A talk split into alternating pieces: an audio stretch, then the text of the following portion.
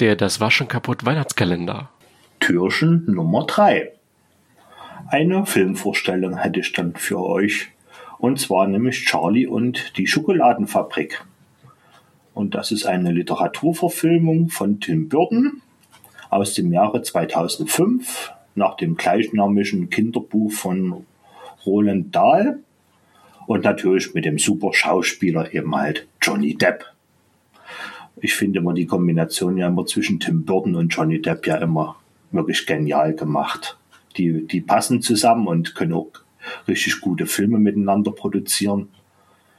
Ja, und ja, äh, die Handlung äh, grob geschätzt, also ohne viel zu spoilern.